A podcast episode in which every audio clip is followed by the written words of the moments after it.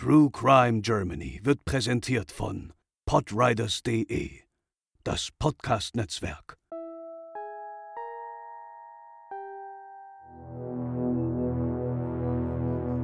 ...2012 werden in Neubrandenburg Leichenteile an einem See angeschwemmt. Eine monatelange Ermittlung beginnt, bis der Fall eine unvorhersehbare Wendung nimmt. Außerdem, in Hamburg wird 1985 ein Hotelportier angeschossen. Stunden später wird eine weibliche Leiche gefunden. Haben die beiden Taten etwas miteinander zu tun? Heute bei True Crime Germany, Leichenfund im Tolensesee und wer hat Karin getötet?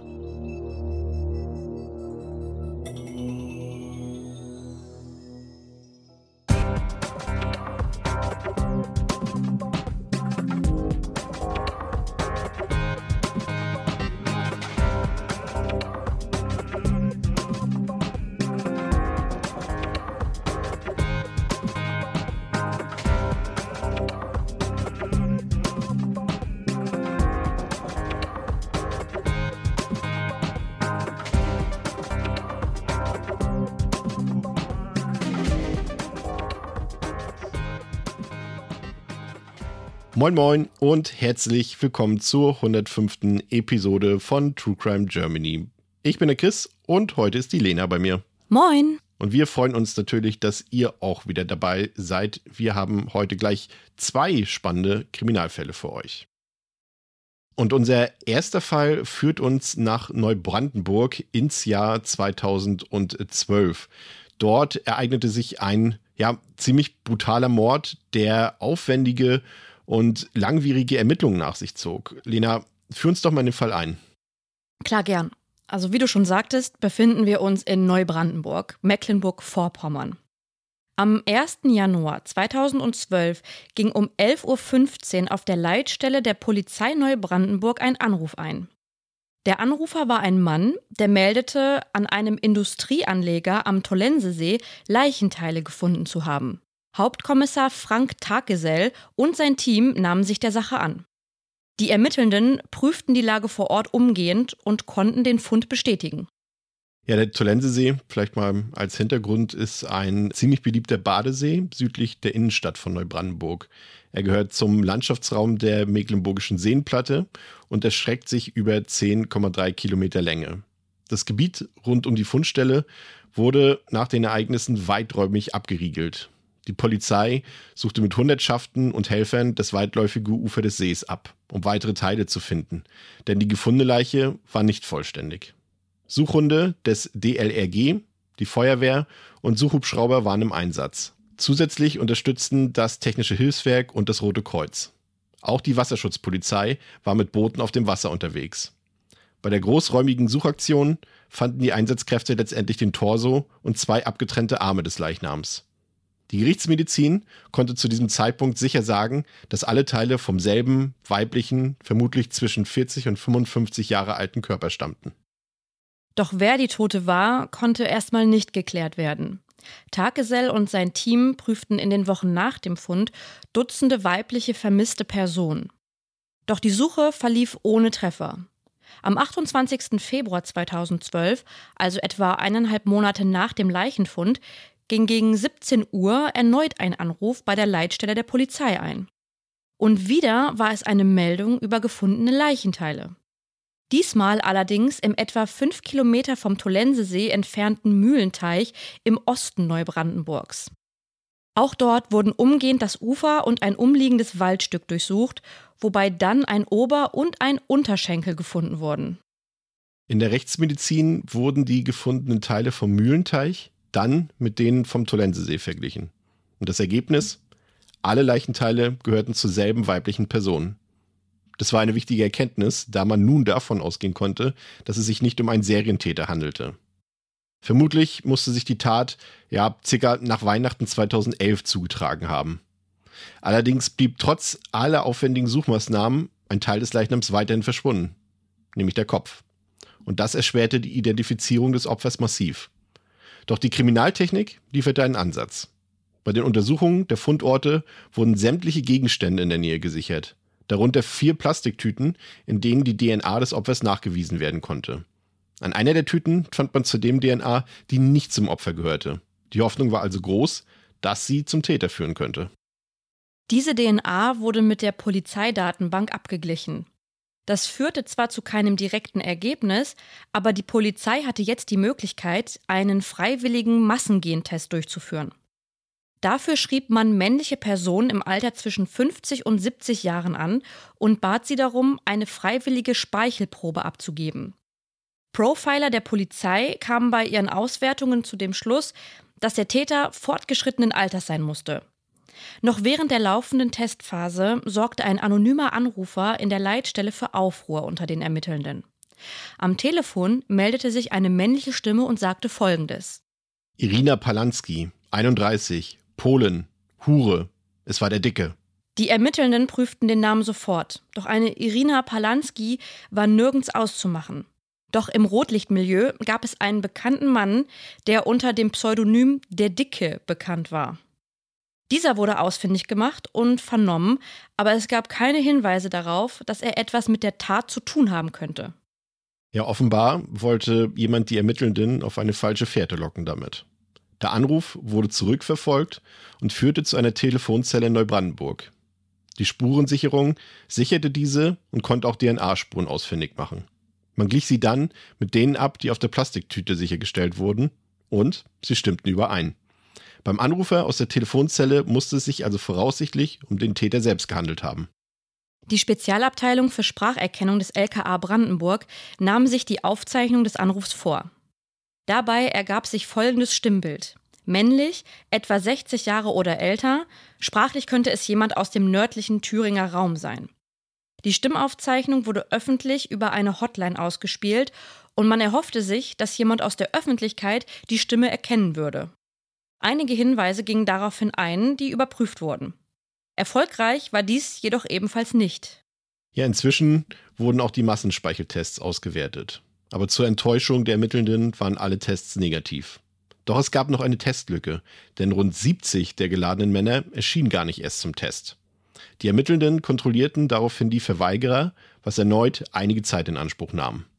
Dabei stieß man auf den 69-jährigen Rentner Karl-Heinz S., die Polizei suchte ihn zu Hause auf, doch traf niemanden an. Nachbarn sagten aus, er sei mit seiner Frau in Berlin gerade auf Kur. Details gab es keine und es konnte zunächst nicht gefunden werden. Inzwischen waren Monate ohne Ergebnis ins Land gezogen. Auch die Überprüfung der anderen Verweigerer brachte keinen Erfolg. Bis zum Tag, als die Polizei zu einem Garagenhof südlich von Neubrandenburg gerufen wurde. Ein Anwohner hatte sich über extreme Geruchsbelästigung aus einer der Garagen beschwert. Die Ermittelnden bestätigten dies vor Ort und riefen die Feuerwehr hinzu, die die Tür aufbrechen sollte. Hinter der Tür fand man eine Plastikfolie vor, die aufgespannt wurde. Hinter der Folie stand ein Pkw. Dieser wurde geöffnet und als Ursprung des Geruchs identifiziert. Denn darin lag eine Leiche. Bei der Identifizierung des Toten stellte sich heraus, dass es sich um Karl-Heinz S. handelte, den man im Zuge der Gentestermittlungen nicht antreffen konnte. Er hatte die Abgase in das Auto geleitet und damit Selbstmord begangen. Jetzt verfand man in der Garage sonst äh, keine weiteren Hinweise, die eine Verbindung zum Fall Tollensesee ergaben. Trotzdem wurde im Nachgang die DNA von Karl-Heinz S. mit den Spuren an der Plastiktüte abgeglichen. Und das Ergebnis war positiv. Die Ermittelnden gingen zurück zur Wohnung des Toten und verschafften sich Zutritt zu dieser. Ja, diese war ziemlich bizarr eingerichtet. Also Puppen saßen überall, Perlenketten hingen herum und alles war mit diversen Ornamenten verziert. Man konnte kaum irgendwo vernünftig stehen oder gar sitzen. Und zwischen all der Dekoration fand man dann einen Abschiedsbrief von Karl-Heinz S., in dem er seine Lebenssituation schilderte. Seine Frau war angeblich schwer krank und er wollte sie von ihrem Leiden erlösen. Die Leiche aus den Seen war also seine Frau, Gerda S. Karl-Heinz S. brachte sie um und zerstückelte sie. Private Aufzeichnungen gaben Einblicke in das seltsame Leben des Ehepaars. Sie lebten zurückgezogen, der Kontakt zur Familie war abgebrochen, selbst zu den eigenen Kindern. Ihr Leben wirkte wie eine Inszenierung, die auch auf Videobändern festgehalten wurde. Und so stimmten auch die Angaben im Abschiedsbrief nicht. Es gab keinerlei Hinweise darauf, dass Gerda S. schwer krank war. Mit großer Wahrscheinlichkeit war das alles ausgedacht. Ja, wer Opfer und Täter waren, konnte nach sechs Monaten dann im Juni 2012 also geklärt werden. aber offen blieben die Fragen nach dem, oder bleiben sie ja heute noch, nach dem Wie, wo und wann. Also wie tötete Karl-Heinz S. seine Frau, wo brachte er sie um und äh, zerteilte die Leiche und wann genau tat er dies alles. Also auch der Kopf von Gerda S. wurde bis heute nicht gefunden. Und all diese Fragen werden wohl nie beantwortet werden, denn dazu hätte man ja die Aussagen von Karl-Heinz S. benötigt. Ja, das war unser erster Fall. Lena, ähm, wir gehen direkt über in unseren zweiten Fall, denn der führt uns jetzt, sagen wir so, wir bleiben im, im hohen Norden, so würde ich es mal ausdrücken.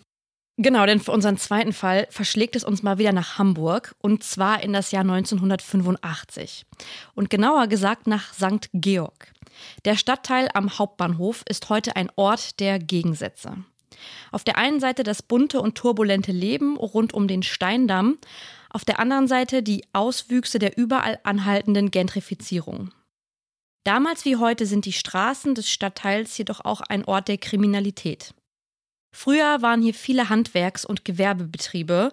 Heute sieht man hier aufgrund der vielen Hotels, Pensionen und Restaurants vor allem Touristen. Doch geblieben sind der Drogenhandel und die Prostitution. Neben dem Steindamm ist hier vor allem der Hansaplatz berühmt berüchtigt. Ja, und unweit des Hansaplatzes befindet sich in der Elmenreichstraße ein Hotel, das in den 80er Jahren noch unter dem Namen Centro Eden bekannt war. Und hier verbrachte der österreichische Hotelportier Otto am 26. September 1985 eigentlich einen ja, ganz gewöhnlichen Abend während seiner Schicht. Es gab die üblichen Vorgänge, die er zu erledigen hatte, und es gab die üblichen Gespräche mit den Hotelgästen, die anwesend waren. Seine Stimmung war heiter, da in den späten Abendstunden der Betrieb allmählich nachließ und langsam Ruhe einkehrte. Doch an diesem Abend sollte alles anders werden.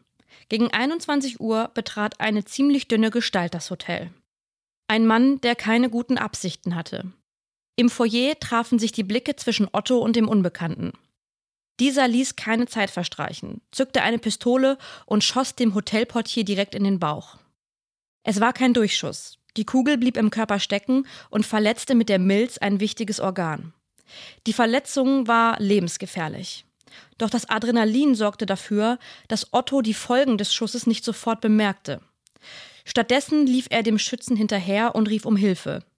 Vom Täter jedoch keine Spur. Er verschwand in die Hamburger Nacht. Otto ging zurück ins Hotel und verständigte noch seinen Chef, ehe Hilfe durch den Notarztwagen kam. Otto wurde ins Krankenhaus von St. Georg gebracht. Er überlebte den Mordversuch. Ja, sofort begann die Polizei mit der Fahndung nach dem Schützen, der ja noch irgendwo in Hamburg frei umherlief und wieder hätte zuschlagen können.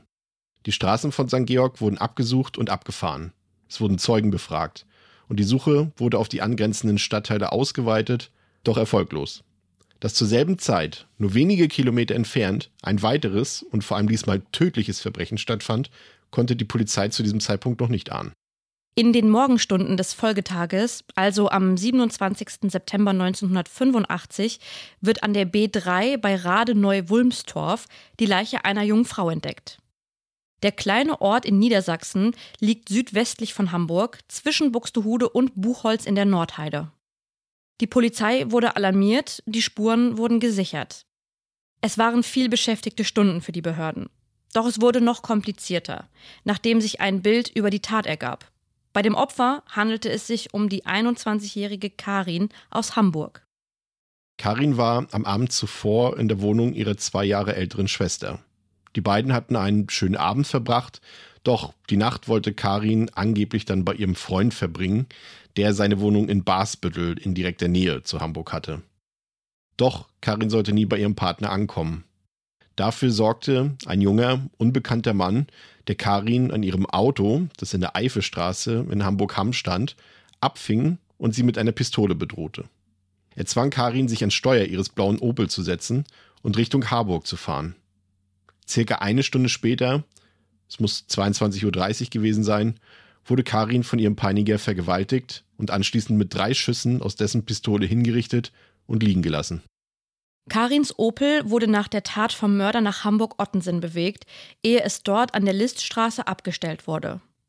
Das schockierende Verbrechen wurde zunächst völlig unabhängig von dem Mordversuch in St. Georg untersucht.